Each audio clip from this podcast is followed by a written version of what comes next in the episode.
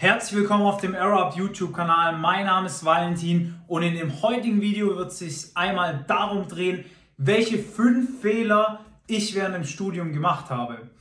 Wenn du neu auf dem Kanal bist, dann wirst du relativ schnell feststellen, dass hier alles um die Themen dreht, wie man bessere Noten in weniger Zeitaufwand schreibt und wie man das Studium strategisch so aufbaut, dass man während dem Studium seinen Traumberuf findet und sich diesen Traumberuf danach direkt sichert. Wer bin ich eigentlich, dass ich die ganze Zeit hier erzähle, wie man studieren soll, was man alles richtig machen kann, was man alles nicht richtig machen kann? Schlicht und einfach jemand, der das Studium hinter sich hat und reflektiert hat, hey, was habe ich denn eigentlich falsch gemacht am Anfang, in der Mitte, auch noch zum Teil am Ende, wobei es dann schon besser wurde ab dem vierten, fünften Semester. Ich habe insgesamt acht Semester studiert, habe auch ein Auslandssemester an einer privaten Business School in Lissabon gemacht darum noch ein Semester länger. Und heute wollen wir einmal auf die fünf Fehler eingehen, die ich während meinem Studium gemacht habe. Let's go.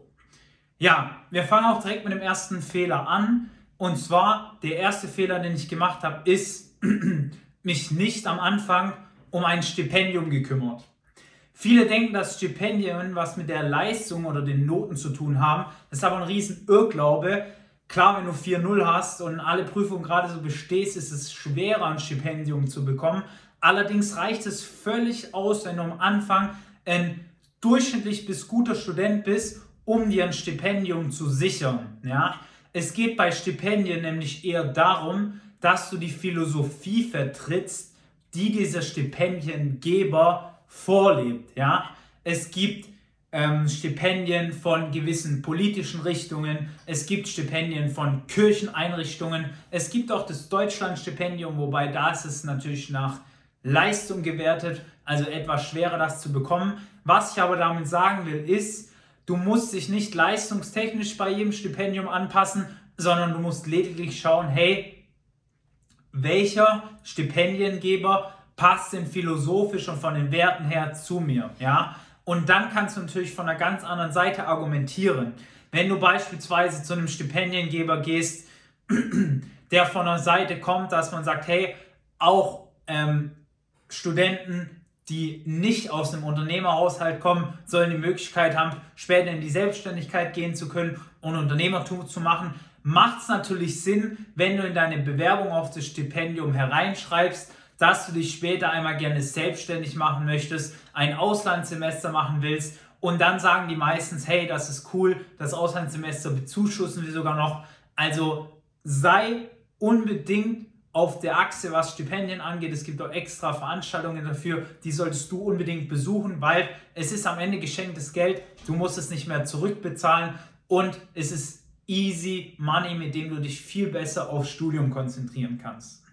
Punkt Nummer zwei, den ich am Anfang komplett falsch gemacht habe, war, ich habe ein extremes Studenten-Lowlife gelebt. Was heißt Studenten-Lowlife? Jeder kennt das ja, klar, ich habe auch ein bisschen was gelernt. Immer so das Nötigste, dass ich mit 2,5, ja, damals hatte ich noch 2,8 im Schnitt in den ersten beiden Semestern, dass ich so irgendwie durchkomme, dass ich meine Partys machen kann. Ja, das war der stärkere Fokus, dass ich nicht zu viel Stress habe. Und das war mir immer wichtiger. Das war aber ein Riesenfehler im Nachhinein, weil ich hätte einfach nur ein paar Stunden die Woche mich auf Dinge außerhalb des Studiums konzentrieren sollen, wie beispielsweise Praktika absolvieren, mir Fähigkeiten anzueignen, die in der Praxis gebraucht werden, mich persönlich weiterzuentwickeln oder, oder, oder. Ja? Also so kleine Sachen, wie ich gerade aufgezählt habe, die pushen gegen Ende enorm dein Humankapital. Also du merkst dann, hey, okay, ich habe mich in den ersten vier Semestern jede Woche zehn Stunden mit mir als Person beschäftigt. Ich weiß jetzt ganz genau, was noch die zwei letzten Bausteine sind, bevor ich dann nach dem Studium bei einer geilen Firma anfange mit einem Top-Gehalt in meinem Traumjob. Und da unterscheiden sich halt die, die eine lineare Lernkurve haben, von denen, die eine exponentielle Lernkurve haben. Also mein Appell an dich, fang an, neben den Partys, was völlig in Ordnung ist, auch dich damit zu beschäftigen, wie du außerhalb von der Universität oder der Hochschule dich weiterbilden kannst. Fehler Nummer drei, zu wenig praktische Erfahrung. Das greift doch in den Fehler davor. Ich habe bis zum vierten Semester nada gemacht, ja. Ich habe ein bisschen im Tafelladen ausgeholfen als freiwilliger sozialer Mitarbeiter, habe mich dann auch ganz gut gefühlt. Aber man muss einfach am Ende des Tages sagen, auch wenn es einem ein gutes Gefühl gibt, es ist nur eine Symptombekämpfung. Ja?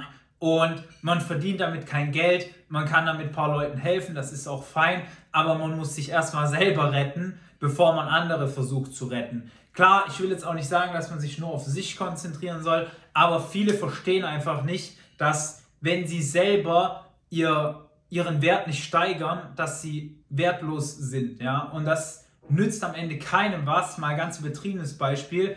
Wenn sich Adele, also ein Weltstar, der Millionen verdient mit einer Show, in den Tafelladen stellt und am Ende des Tages äh, für soziale Menschen, sich um soziale Menschen kümmert. Ja, macht viel mehr Sinn, sie macht eine Show mehr und spendet dann das ganze Geld. Das heißt, ich habe irgendwann festgestellt, hey, ich muss meinen eigenen Wert steigern, um langfristig wirklich die Ursache von solchen Problemen lösen zu können.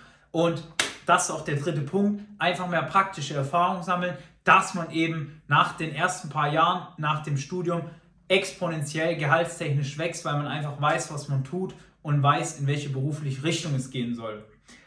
Dann die vierte Sache, das hat aber mit dem Thema Mindset zu tun, mit dem ich mich bis zum vierten Semester annähernd gar nicht beschäftigt habe, ist, ich habe immer aus dem Mangel statt aus dem Wachstum heraus gehandelt. Was habe ich gemacht? Immer gesagt, oh, ich muss jetzt noch das machen, weil sonst falle ich ja durch. Oh, ich muss die Präsentation machen, sonst bekomme ich Ärger von einem aus der Gruppe oder die Professoren hauen mir eins auf den Deckel, weil ich nicht präsentieren kann. Und das erkenne ich bei enorm vielen, dass sie das machen. Das ist aber eher kontraproduktiv, weil das einem enorm Energie raubt. Ja? Das ist so, ah, ich muss das noch machen, weil sonst passiert mir ja Schmerz XY. Was immer viel sinnvoller ist, ist zu sagen, hey, warum muss ich jetzt die Präsentation machen? Weil ich das Fach bestehen will. Ah, okay. Warum will ich das Fach bestehen? Weil ich einen Abschluss möchte. Also sich das große Bigger Picture mal vor Augen zu halten, mal als kleines Beispiel, ja, ganz, ganz wichtig, um zu checken, was Wachstum bedeutet. Ich ich mache jetzt die Präsentation, weil ich will meinen Abschluss und einen Top-Beruf haben, anstatt die ganze Zeit im Mangel so zu leben.